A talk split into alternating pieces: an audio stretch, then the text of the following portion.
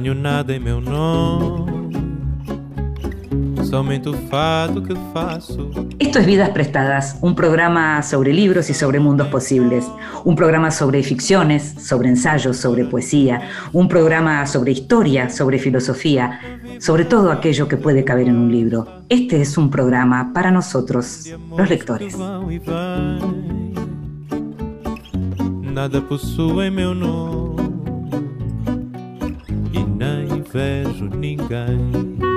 Y a nosotros, los lectores, nos gusta leer solitos, nos gusta leer al lado de alguien y también nos gusta que nos lean en voz alta. Esta vez le pedimos a la escritora Belén López Peiró que lo hiciera.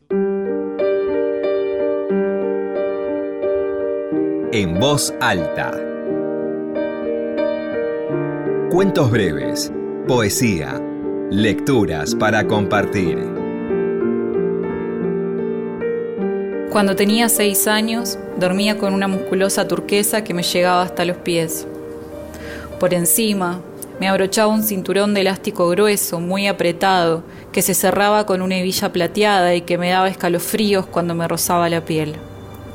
Necesitaba sentir el borde de mi cintura, apresarla en una circunferencia concreta, contenerla, limitarla hasta cuando dormía.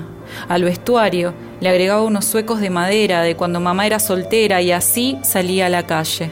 Caminaba con ruido por toda la cuadra, desfilaba los tumbos concentrada, tratando de hacer equilibrio sobre las baldosas.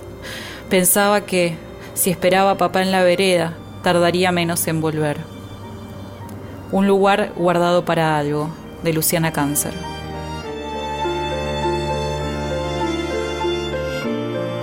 Y la escuchábamos a Belén López Peiró, la autora de ¿Por qué volvías cada verano? y su último libro, Donde no hago pie, leer a Luciana Cáncer, Un lugar guardado para algo.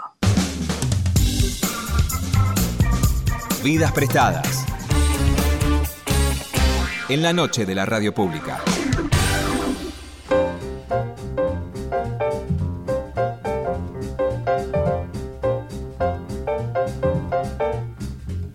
Tomás Abraham es filósofo y eso los lectores argentinos lo sabemos bien.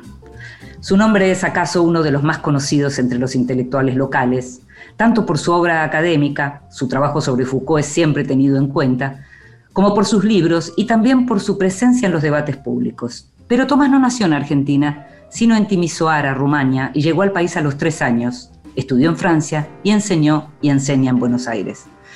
No tan lejos de la filosofía, pero mucho más cerca de su propia biografía, Abraham acaba de publicar La Matanza Negada, autobiografía de mis padres, publicado por el Ateneo. Un ensayo apasionante en el que narra, a partir de la historia familiar, cómo se llevó a cabo el genocidio judío en Rumania, el país donde nació, y por qué y cómo se salvaron sus padres. El libro, en el que hay gran cantidad de información sobre temas poco frecuentados por los lectores argentinos, suma mucha reflexión sobre el antisemitismo y está escrito en un tono que ofrece cercanía con el lector, pero en donde uno nunca se siente subestimado. La larga experiencia docente de Abraham atraviesa el texto de manera amable y no por eso menos potente. En su libro, Tomás Abraham reflexiona además con mucho criterio acerca del lugar que tuvieron los intelectuales rumanos como Emil Ciorano, Mircea Eliade en la propagación del antisemitismo como ideario masivo detrás de los pogroms y la matanza nazi. Te invito a que escuches la primera parte de la charla con Tomás Abraham.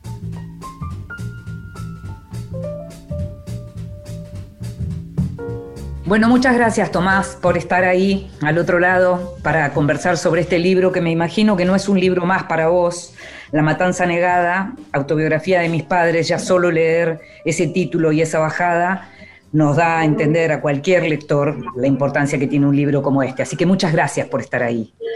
Al contrario, Inde, gracias a vos.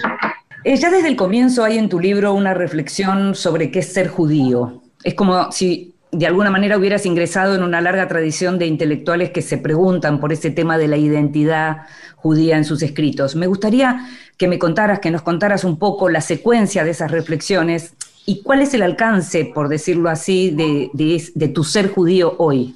Yo siempre fui judío, eso eh, desde antes de que nací, ¿no?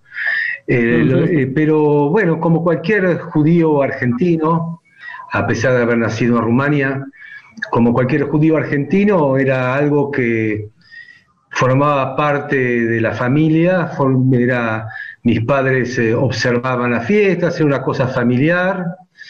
Después habían algunas obligaciones, como a los 13 años hacer mi bar mitzvah, y después el antisemitismo era algo que se, que se sabía, era parte, el ser judío no era fácil, mm. era, me hacía un poco distinto a mí.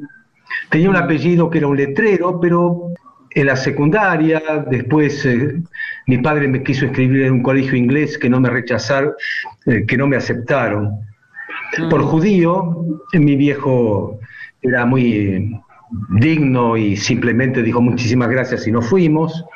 Quise jugar al tenis en la adolescencia en un club de Belgrano que no me aceptaron, pero en mm. el colegio, yo fui al colegio secundario en la época donde había un antisemitismo muy fuerte en Argentina. Hay dos épocas muy fuertes en Argentina de antisemitismo, que fue la década del 30, del 34 en adelante, después del Congreso Eucarístico y en los 60, cuando yo hice mi secundaria, Tacuara, Guardia Restauradora Nacionalista y el gobierno de Onganía eran eh, explícitamente neonazis. Mm.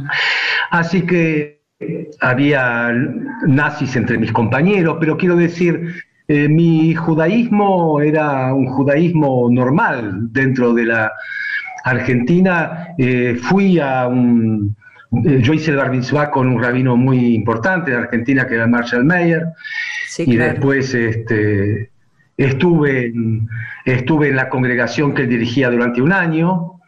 Mm. Pero después la filosofía, ya desde los 16 años, 17 años, me capturó. Y la filosofía que me capturó era la filosofía de izquierda, la filosofía de Sartre. Y ahí yo ya me alejé de todo tipo de, onda judía, ¿no? Y, este, y eso fue así. Em, después en mi vida adulta, yo fui un laico secular total. Hace 35 años que estoy casado con una, con una chica que aparte es católica, no, no, no es que no le importe serlo, no, es observante, pero lo, lo, lo es.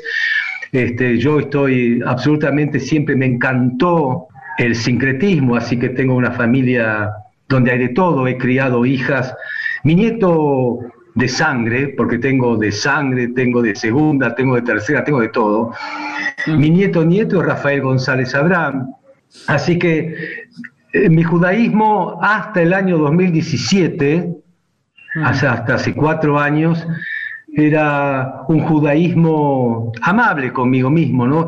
Es cierto que en, algunos momentos salió a flote mi identidad judía como mi primer escrito, que fue una eh, que quise hacer público, que fue una carta de lector a la revista Humor durante la dictadura, tenía que ver con el judaísmo porque le mandé una carta de lector que no publicaron finalmente a la revista Humor porque un periodista radial acusaba a los judíos de alta traición a la patria durante la guerra de Malvinas que en ese momento estaba ocurriendo, porque eran propietarios semitas del barrio del Once que aumentaron los alquileres. Así que yo siempre fui muy sensible, digamos, de alguna manera a, la, a cierto antisemitismo local, ¿no? Y después, eh, cuando fue la bomba de la AMIA, yo tenía una revista que se llamaba La Caja, escribí mucho en, eh, ahí, una cosa muy larga, y me acerqué a Memoria Activa, mm. especialmente a Laura Ginsberg, y la acompañé lo que pude, incluso di charlas en la prefectura de policía de la calle Rosario, ahí en Primera Junta, eh, unas charlas un poquito atrevidas, digamos. Cuando surgió lo de Nisman, también estuve muy atento. Mm no, siempre, no tanto por los hechos en sí, sino por los comentarios sobre los hechos, porque eh, sobre los relatos, con lo de la AMIA fue igual, ¿no? Eh, lo que se mm. decía sobre eso, eso ahí afloraba distintos tipos de antisemitismo que en general tienen bajo perfil en épocas normales, pero digamos, desde el año 2017 mi judaísmo cambió porque fui, eh, yo había ido a Timisoara, donde yo nací, con mis padres en un momento dado, de este milenio eh, y ahí tuve un primer impacto que me llamó la atención, que fue que yo viera las sinagogas que que tenían candado y eso me hizo una primera pregunta a la que no pude responder y pasaron los años y no busqué respuestas hasta el 2017 en que invitado a dar unas charlas en Budapest estuve pensando en qué decir en ese coloquio cuyo tema congregante era la identidad que congregaba a distintos eh, conferenciantes de diversas partes del mundo, cómo iba yo a hablar de la identidad,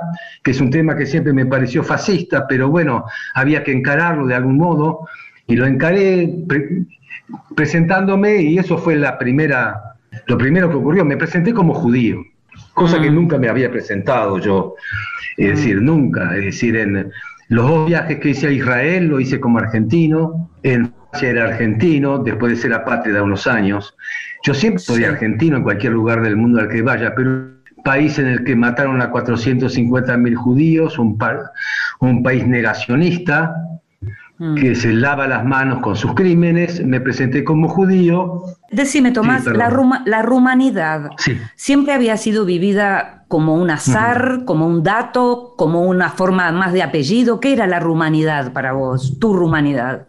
Mi rumanidad no era absolutamente nada. Es decir, yo había nacido en Rumania, mis padres también habían nacido en Rumania, no hablaban rumano. El rumano que ellos conocieron y que lo hablaron en su país natal era un rumano para hacer trámites. La lengua materna de mi familia era, eran bilingües y además eran judíos. Entonces la humanidad no fue absolutamente nada. No se hablaba en mi casa de Rumania, no, no, no. Eh, sabía más o menos por dónde quedaba y no mucho. No, no, no, no era nada para mí. Yo nunca había ido a la embajada rumana, etcétera. Me tocó ir en esa misma época. Todo ocurrió hace cuatro años, que tuve que ir a la embajada rumana porque tenía que hacer un trámite, que me perdía una partida de, de nacimiento, que no podía apostillar para ser usado en el extranjero porque tenía algún problema de sellos. Fui a la embajada rumana que me sacaron carpiendo. Pero después una embajadora rumana muy simpática que estuvo hasta hace muy poco tiempo acá, una tangre y milonguera de ley, eh, me, consiguió los papeles, pero nada más. Pero entonces, cuando, para resumir, yo fui a Hungría, de Hungría, de Budapest, estaba a 500 kilómetros de Timisoara, fui a Timisoara, me presenté como judío todo el tiempo, y ahí ya sí, estaba solo, sin mis padres. Me dije, bueno, vamos a averiguar qué hay detrás de este candado. Mm. Entonces ahí empecé a buscar la llave. Y desde la, llave, la, llave de las sinagogas y, la llave de tu identidad, digamos, ¿no? Claro, buscar la llave de por qué tenían candado la sinagoga. Claro. ¿Por qué mis padres se habían salvado? ¿Dónde estaba mi abuelo? El papá de mi papá, porque mi papá no sabía nada de su papá, como de un huevo no, no había nacido, había que saber quién era su papá, mm. este, por qué se había salvado y además por qué los Abraham, éramos cuatro, ¿Dónde estaba el resto? Que yo no tengo tíos, yo no tengo tíos abuelos, yo no tengo primos, yo no tengo nada. Entonces ahí empecé a buscarlo. Me doy cuenta que han pasado cuatro años. Lo que pasa es que en estos cuatro años yo publiqué otros dos o tres libros, entonces sí, estaba ocupado en otras cosas, pero esto estaba ahí, porque yo vuelvo a Timisoara, eh, doy la conferencia, doy otras conferencias, voy al Museo del Holocausto en Budapest, me enfrento a la gente, porque la gente no quiere recordar, los judíos no quieren recordar, los húngaros niegan, etc. Y eso fue ahí. En un momento dado me di cuenta que había terminado mi último libro, que era sobre mi último libro sobre Foucault, gracias a Dios, y entonces este, me metí y empecé a averiguar quién es Michael Sebastián, quién es Benjamin Fondant. Eh, yo sabía que había pasado con Cioran hace muchísimo tiempo, pero vamos a averiguar un poco más de Cioran, vamos a averiguar un poco más de Eliad, vamos a ver quién es Paul Celan. Ahora, este yo te quería, eh, quería preguntar porque porque justamente eh, de, los intelectuales vamos a hablar después, pero lo que te quería preguntar es por esa idea, ese concepto, eh, categoría casi, digamos, irónica de casi genocidio que utilizás, el casi genocidio rumano, y que tanto tiene que ver con la explicación de por qué se salvaron algunos, como tus padres, y por qué otros terminaron en campos de concentración. ¿Nos podés explicar brevemente eso a la audiencia, la idea del casi genocidio en Rumania? Bueno, porque en Rumania había 700.000 judíos después del 1919. porque en 1919 Rumania, por la Primera Guerra Mundial, porque se dio vuelta a tiempo, estuvo del lado de la victoria, entonces las potencias, Francia, Inglaterra, Estados Unidos, le regalaron, los romanos dicen los devolvieron, tuvieron el doble de territorio y el doble de población, y de los 200.000 judíos que había en Rumania, eh, llegaron a 700.000 judíos. En Rumania el 4% de la población, igual eran 700.000. Mataron a 350.000. Es decir, en mm. Rumania no se mató a todos los judíos, por lo tanto, no es un genocidio, es un casi genocidio. Es una especie de concepto sumamente raro, porque si, digamos, hubiera matado a 699 en 1999 y mm. hubiera salvado uno, también sería un casi genocidio. En realidad, todas las discusiones que tienen que ver con eh, la cantidad de gente que fueron masacradas perversa. Pero bueno, yo les regalo el casi genocidio, porque no los pudieron matar a todos, y de este modo son, eh, son culpables de crímenes de lesa humanidad un poco, digamos, si, existiera todo eso.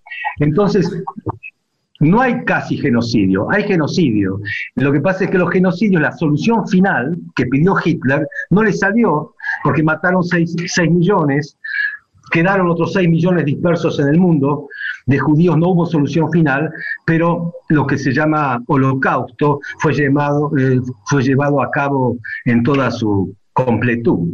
Hay otra, y, cortamos y, escuchamos un poquito de música, pero esto te quería preguntar, hay otra imagen que me, que me resulta muy atractiva, que es cuando hablas del antisemitismo de perito mercantil. Explícanos un poco qué es eso. Claro, que es este, por ejemplo.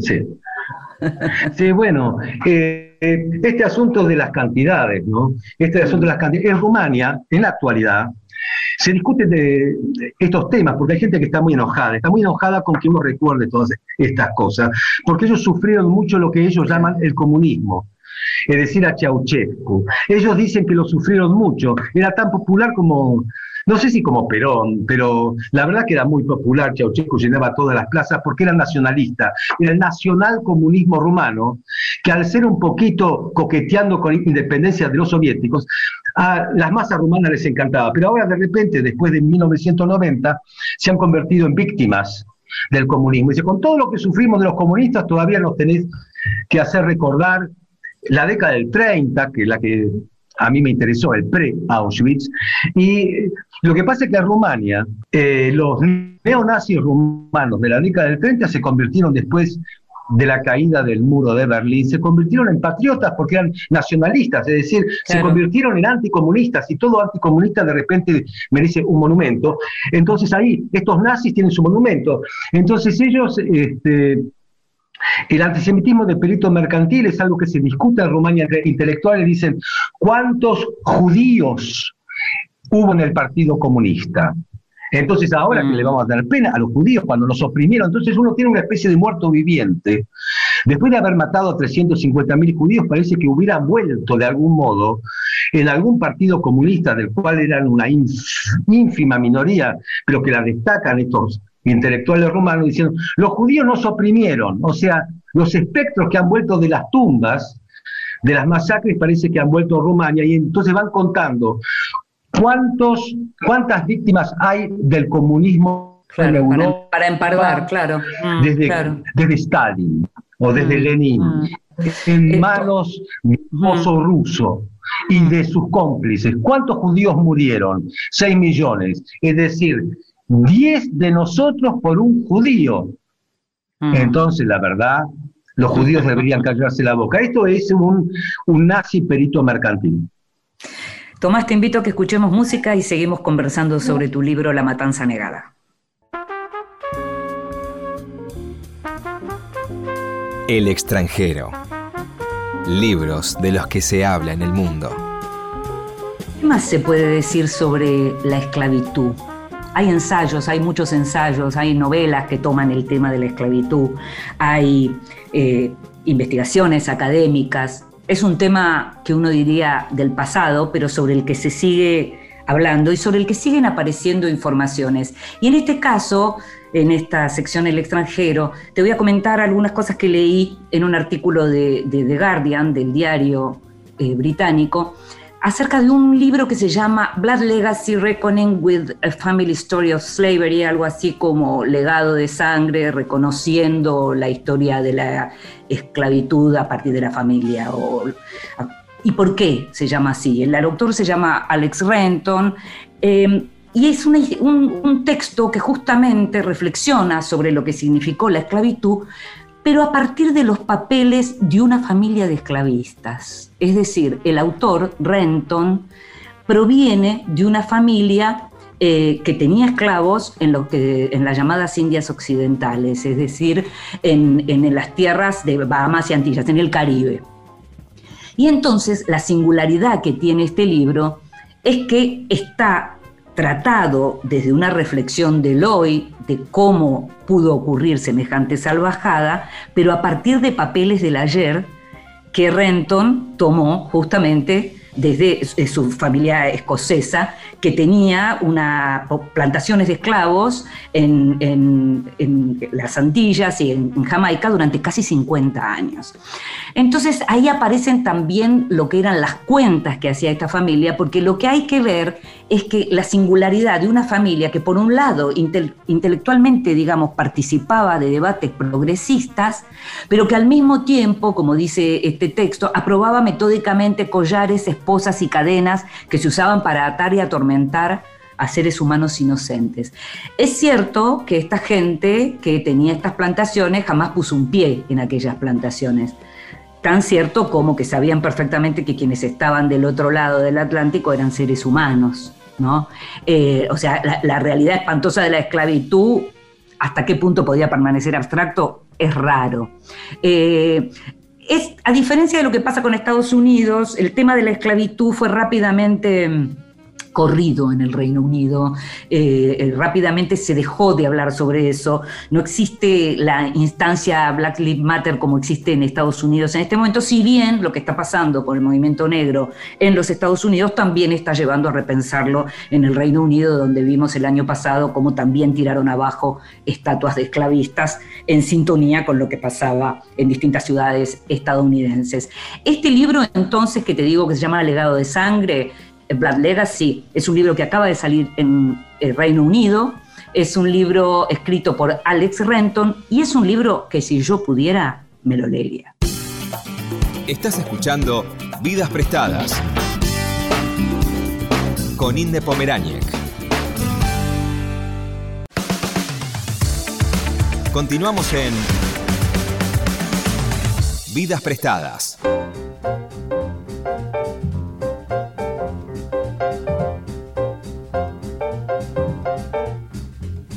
Y seguimos en Vidas Prestadas, este programa sobre libros y sobre mundos posibles, y estamos conversando con Tomás Abraham, el filósofo argentino, a propósito de su último libro, un libro muy personal que se llama La Matanza Negada, autobiografía de mis padres.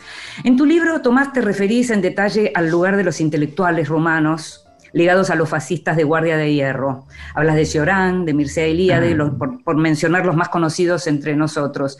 ¿Cómo colaboraron ellos desde su espacio en la construcción o, más bien en el refuerzo del antisemitismo en Rumania.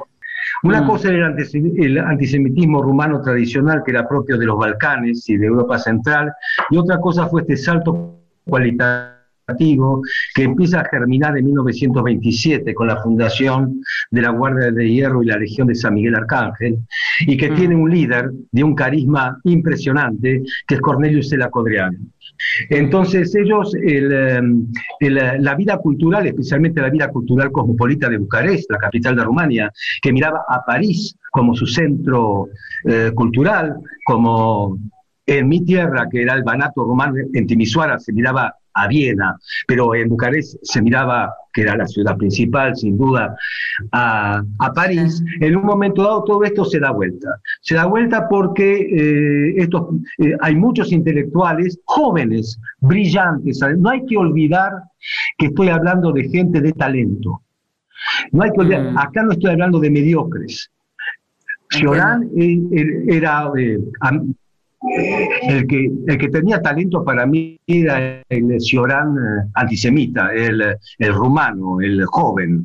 Después el francés que se hizo famoso, me parece que es una masticación lenta y sumamente tibia y que no me da para nada, pero se hizo famoso con los aforismos y con todo ese tipo de cosas. Eh, Eliad, sin duda, es una autoridad en historia de las religiones, me puede interesar o no, pero es una autoridad. Entonces, eh, había gente de mucho talento, mucho talento cuando escribía, eran grandes panfletarios, eran grandes discutidores. Esto es una, eh, lo que se llamó la generación del 27 en Rumania era sumamente brillante. Bueno, a partir de 1927 y cercanos a 1930, eh, hay una crisis política eh, extrema ahí en Rumania, que tiene un rey, pero que tiene un, un cuerpo político que realmente este, se está desmoronando. Entonces, la Guardia de Hierro aparece de un modo absolutamente inesperado como un purificador de la política eh, humana, como un purificador. Tenemos muchos ejemplos de purificadores que van surgiendo hoy en día. Lo, fue Trump en Estados Unidos, Bolsonaro en Brasil. hay purificadores, alguien que es un antisistema, que está fuera del sistema. Esto era Codriano y la Guardia de Hierro. tenía un programa. Este programa sedujo a todo este mundo cultural, porque era un programa donde pedía que se fueran todos, pero eh, así, explícitamente, que toda la corporación política era una burocracia autosustentable para robar, que por lo tanto había que terminar con todo ese sistema parlamentario importado de los países sajones, franceses, etcétera, pero que no tenían que ver con la tradición rumana. Así que había que terminar con ese sistema político de partidos. Por otro lado, en Rumania se estaba viviendo la miseria del campesino, el campesino rumano, que para la Guardia de Hierro era como el emblema de la nacionalidad, como podía haber sido el gaucho para Lugones o para la época en que esto era importante en la Argentina antes de 1920. Bueno, el campesino que vivía en condiciones miserables por un sistema feudal, latifundista, reforma agraria, distribución de tierras. Y por el otro lado, exterminación y eliminación de los judíos. Eran tres puntos reforma agraria, por eso yo los llamo nazis de izquierda, porque tenían un muy fuerte programa social, un, programa racial de purificación extremo y un programa político. Esto sedujo a los intelectuales, porque era la posibilidad de una nueva Rumania. Era toda una generación que no tenía un lugar en la historia rumana, porque no, porque no participaba de una guerra como la del 19, porque, eh, como la del 14, 18, porque no tenía un horizonte y porque no sabía muy bien este, qué proponer, etcétera, y encontró un leitmotiv, encontró un ideal, el ideal de una nueva Rumania recuperada para algunos, ¿no? con una identidad nacional que al mismo tiempo iba a ser una identidad étnica. Ahí se prendieron todos como garrapatas, y eso modificó todo el panorama en la década del 30. Cuando Hablas, em, hablamos de la memoria y, digamos, uno en general suele pensar el tema de la memoria para la importancia, la necesidad de la memoria para no repetir o para empatizar, para tratar de entender. En un momento decís, la memoria histórica es una herramienta política. Y a mí ese concepto me parece fundamental por algunas cosas que uno conoce, pero me gustaría que lo explicaras un poco. Bueno, este, nosotros sabemos perfectamente bien, digamos, sabemos, este, la historia es una construcción selectiva, ¿no? Es decir, no, no, eh, la historia no es algo que uno hereda. A la historia hay que ir a buscarla, a la historia hay que mm. relatarla, hay que construirla, hay que pensarla. Eh, no, no, no es eh, tiempo bruto, no es tiempo crudo, es tiempo sumamente elaborado. Entonces, hay que ir allá, ¿no? Y ver qué es lo que uno encuentra. No vamos a encontrar todo lo mismo, porque las preguntas que vamos a hacer van a ser otras. Yo pregunto por el pasado rumano, el pre-Auschwitz, ¿no? De la década del 30, digamos, como un judío al que le mataron a su comunidad en cientos de miles a los que una buena parte de su familia le hicieron desaparecer en las cenizas de Auschwitz, en donde no sabe muy bien por qué pasó eso, en donde se hace preguntas, en donde eh, por X motivo, no se sabe muy bien por qué, se le ocurrió hacer ciertas preguntas a una humanidad inexistente hasta ese momento. Sin duda que lo mío no es un trabajo sociológico, yo no hago politología, ni siquiera hago historia, yo no sé lo que hago. En realidad yo sé lo que hago, yo siempre hago filosofía, lo que pasa es que la filosofía no, no está solamente en los libros de filosofía, la filosofía es otra cosa para mí. Entonces, este, hago esas preguntas, ¿no? Es decir, no, no, no, eh, eh, la historia y la memoria es algo que todo el tiempo rejuvenece, todo el tiempo es nueva. Y nosotros, como individuos, nos pasa exactamente lo mismo. Nosotros tenemos un relato de nuestras propias vidas que se construye y se borra todo el tiempo. Y de repente aparecen figuras, personajes, imágenes, escenas, palabras que resignifican el conjunto. Entonces, nosotros creemos, ah, ahora tiene otra, otro sentido.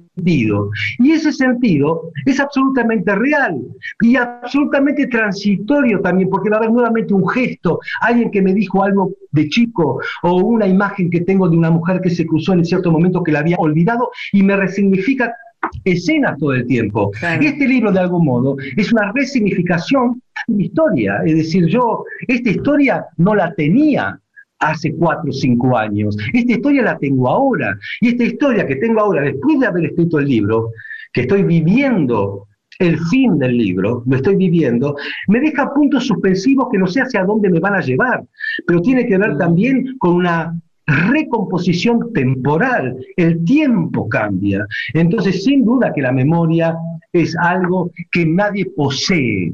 Nadie tiene la verdad. Nosotros en Argentina muchas veces ponemos las dos palabras juntos, memoria y verdad. ¿no? La memoria es más que la verdad.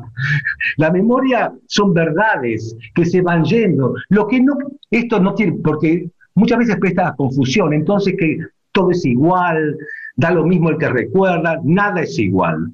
Todo es mm. distinto. Pero este, no es algo que uno le. A la, no se puede cerrar la memoria, no se le puede poner un sello a la memoria. La, memoria es algo permanentemente inconcluso. Tomás, ¿por qué no fuiste nunca a Auschwitz? No creo que vaya, además. No creo que vaya. Mm.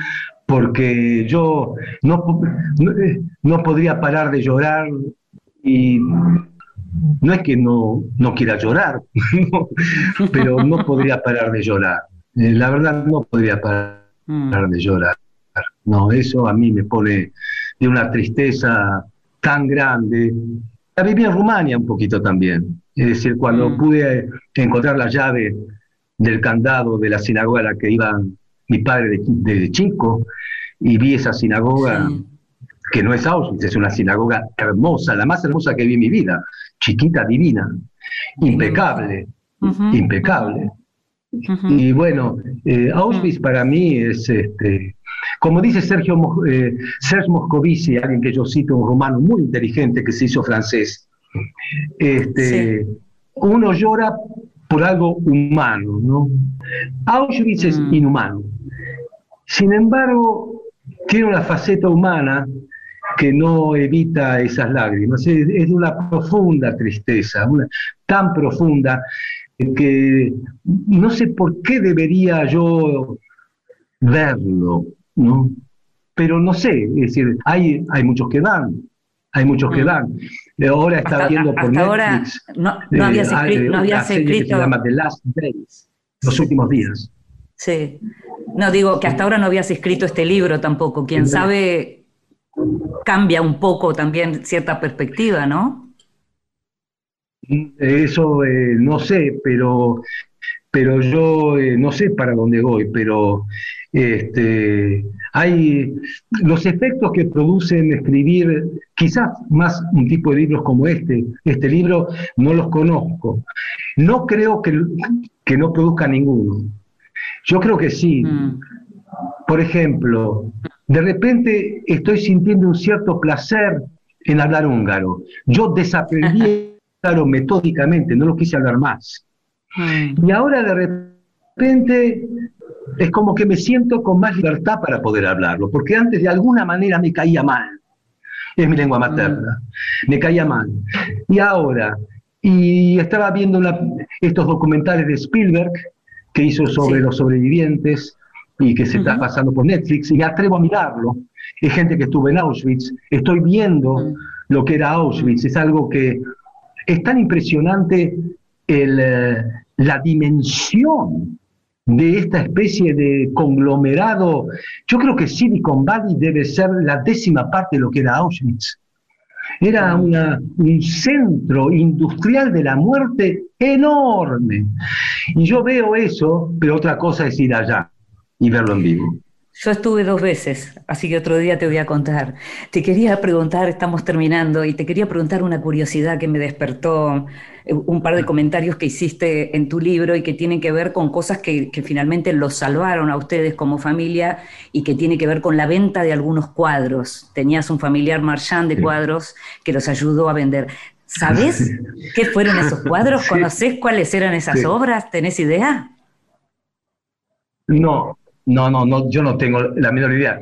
Yo a ese marchand, Janos, es un nombre en húngaro, lo conocí, porque cuando fui a París a estudiar, ahí estaba mi tía abuela. Yo tenía dos tías abuelas que vivían en París. Ah, este era el esposo de mi tía abuela. Y era un marchand. En ese momento estaba convaleciente, un hombre ya mayor. Eh, no sé qué cuadros eran, pero de ninguna manera eran cuadros de mucho valor, porque con eso había que conseguir algo, no sé si para comer o para pagar un alquiler.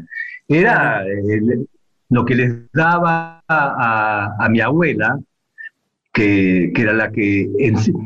El, tema de los cuadros aparecía cuando no había laburo, cuando no había ningún ingreso. Es decir, cuando todas las cosas, desde las changas, de mi abuela que era ropa vejera y que vendía ropa vieja, a mi viejo que la ayudaba, o cuando no sabía muy bien, antes de, antes de que los dos, mi abuela y mi padre, se pusieran juntos a fabricar unas medias en Timisoara, antes de eso, este, de repente se quedaban sin nada, entonces le pedían ayuda a la hermana de mi abuela para ver si por su marido nos tiraba algunos cuadros, que me imagino que eran cuadros de venta barata y fácil para poder zafar. y mi viejo, mi viejo creo que entre otras cosas para poder pagar a eh, eh, coimear a ciertos funcionarios rumanos para que el pasaporte saliera, y pudiéramos venir a la Argentina, también eh, se fue a Bucarest a ver si podía colocar algunos cuadros. Te, hago la última, muy cortita, cortita, porque ya nos fuimos, pero eh, hay algo que es muy significativo y tiene que ver con el apellido de tu mamá. No quiero spoilear todo, pero hay algo muy significativo que tiene que ver con el apellido, con Spitzer. Siempre fuiste Abraham. ¿Qué es Spitzer para vos? Bueno, yo el libro lo termino con mis dos apellidos, que nunca usé.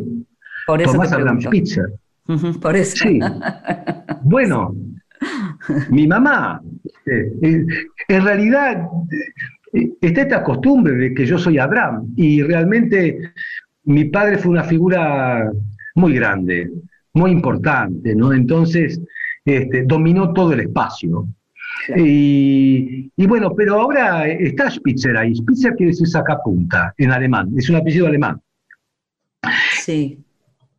¿Qué es, sí sacapunta. Entonces, yo en algún momento de algún libro decía, pero yo me llamo, eh, como Abraham quiere decir también padre de los pueblos en su sentido originario, yo me llamo Tomás, padre de los pueblos sacapunta, lo que me hace un poco aborigen, un poco del altiplano, es decir, algo como eh, padre sacapunta algo así. este, Pero ese es el Era de los, que yo tengo apellidos. Yo soy sacapunta. De los, de los apellidos baratos, porque en algún momento también contás eso de cómo los judíos tenían que cambiarse los apellidos y ponerse apellidos de acuerdo al lugar en el que estaban, pero eso nos llevaría a otro programa. Eh, sí, yo no eh, digo simplemente que yo creo que el apellido Sacapunta se podía conseguir a muy buen precio. Claro, exacto. Tomás, un placer, realmente un libro que me encantó, que recomiendo muchísimo, y esta charla con vos para pronunciar un poquito más algunos de los momentos del libro, la verdad que te la agradezco mucho. Así que seguimos al habla como siempre. Te mando un abrazo. Gracias por todo. Hasta pronto. Chao, chao. Hasta, hasta pronto. Chao, chao. Te regalo un libro recomendaciones y sugerencias para tomar nota. Soy Adriana Loruso, soy periodista de la revista Noticias en el área de cultura.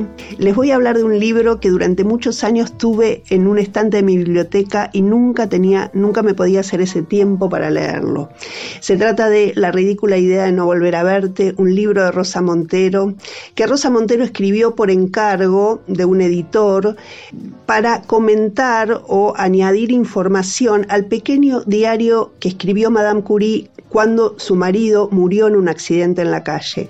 Es un pequeño diario desgarrador y Rosa comenzó a buscar material para escribir esta especie de prólogo y terminó involucrada en la escritura de un libro en la que habla de su propio duelo por la muerte de su marido y en el que revisa artículos libros, ideas de otros pensadores y de otras situaciones para tratar de entender de qué se trata esta increíble experiencia del duelo.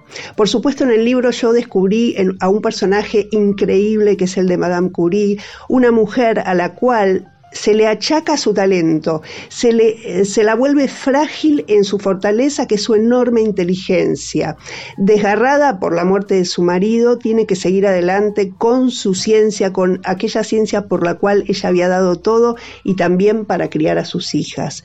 La gran pregunta que se hace Rosa en este libro es en qué lugar nos pone la muerte de los seres queridos, a qué zona del pensamiento y de la vivencia nos lleva, qué lugares de trascendencia nos permite intuir por qué la experiencia del duelo es tan excepcional en la vida de todos. Les recomiendo calurosamente este libro. Es un libro inteligente, profundo y muy emotivo, pero emotivo en el mejor sentido, en el sentido que nos lleva a la reflexión sobre nuestro propio dolor. La ridícula idea de no volver a verte se llama este bellísimo libro de Rosa Montero. Y escuchábamos a Adriana Loruso, una gran periodista de cultura, editora de cultura en el diario Perfil, en la revista Noticias. La escuchábamos hablar de, en, lo personal, uno de mis libros favoritos de Rosa Montero, La ridícula idea de no volver a verte. Un libro que te recomienda Adriana y que te recomiendo yo. Libros que sí. Títulos nuevos y no tan nuevos que son imperdibles acaba de publicarse, mejor dicho, acaba de llegar a, este, a, la Argentina y a, a, nuestros países, a Latinoamérica en general, una edición de Blackie Books que se llama El Club de Lectura de David Bowie. Y esto viene a partir de una muestra que se hizo en el año 2013, en la cual David Bowie, que era un gran lector, eligió aquellos 100 libros que le resultaron los más influyentes, no necesariamente los que más le gustaban como lector, sino aquellos que más habían influido en su vida. Y lo que hace John O'Connell, que es un periodista británico que alguna vez en el año 2002 también tuvo la suerte de entrevistarlo a Bowie, es tomar esos libros que había elegido el propio Bowie y hacer un análisis de lo que es la, obra, cada una de las obras, y vincularla con alguno de los temas musicales de Bowie y recomendar además alguna otra lectura en esa dirección. Por eso se llama el Club de Lectura de David Bowie, porque lo que hace en definitiva es convertirse en un taller de lectura para aquellos que a veces se preguntan cómo organizarme una serie de lecturas? ¿Cómo hago para leer ya algo que esté de alguna manera vinculado entre sí? Hay un prólogo que escribió con él al comienzo en donde menciona lo que pasó en el año 75 cuando Bowie había abandonado la cocaína y, estaba filmando en los Estados Unidos y andaba de acá para allá en tren con un baúl con 1500 títulos y en donde había entrado a la lectura casi como un yonki también, ¿no? Como, como un drogadicto, como un drogón, eh, en donde no podía parar de leer. Entre los 100 libros te vas a encontrar eh, algunos que no van a ser sorpresas porque son clásicos, como puede ser el Dante, como puede ser la Ilíada, como pueden ser, no sé, Mishima, como puede ser el propio Anthony Vargas, ¿no? De la Naranja Mecánica. Hay muchos autores británicos. Hay autores británicos que son de la edad de Bowie también, como, como Martin Amis, eh, como Julian Barnes, que es interesante porque aparece el loro de Flaubert de Julian Barnes y aparece también eh, eh, Madame Bovary del propio Flaubert.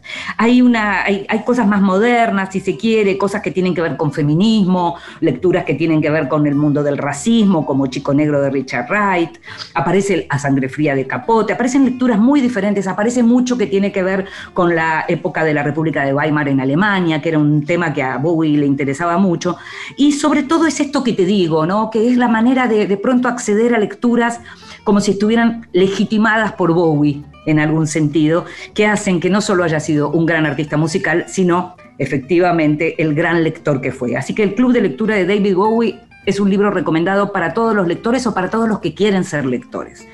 Y otro libro, que esta vez en este caso se trata de un primer libro y de un primer libro eh, autobiográfico y, singular, muy singular, eh, él dice que que de tan singular quiso ser universal, es Formas Propias, Diario de un Cuerpo en Guerra, de Matías eh, Fernández Bursaco, que es un chico de 23 años, que es periodista y rapero y que tiene una enfermedad muy rara, hay solo 65 casos en el mundo, que se llama fibromatosis hialina juvenil. Él escribe este Formas Propias que está publicado por Tusquets Editores, en su colección Mirada Crónica, y él escribe justamente, y para los lectores, es ver cómo piensa aquel que es mirado como el distinto, qué le pasa cada vez que alguno lo mira demasiado o da vuelta la cara para no mirarlo. Cuenta cómo es su vida, cómo es su vida con dificultades para respirar mientras duerme, cómo son sus relaciones con los enfermeros, cómo es su relación con su familia, que es una relación amorosa, igual que la relación que tiene con sus amigos desde la escuela.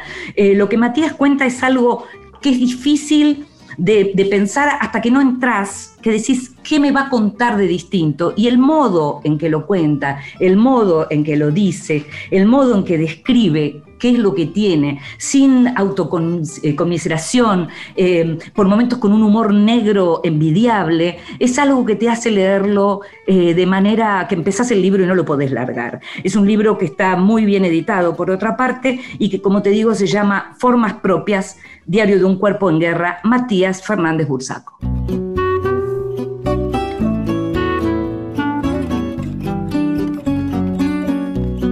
Y nos estamos yendo, ya pasó otro lunes, sabes que el programa lo puedes escuchar en la página de la radio y que también lo puedes escuchar en podcast en cualquiera de las plataformas de podcast. En la operación técnica estuvo Jorge Falcone, produciendo todo, consiguiendo todo y mucho más, como siempre, Gustavo Kogan. Me llamo Inde Pomeraniec, nos estamos escuchando. Chao.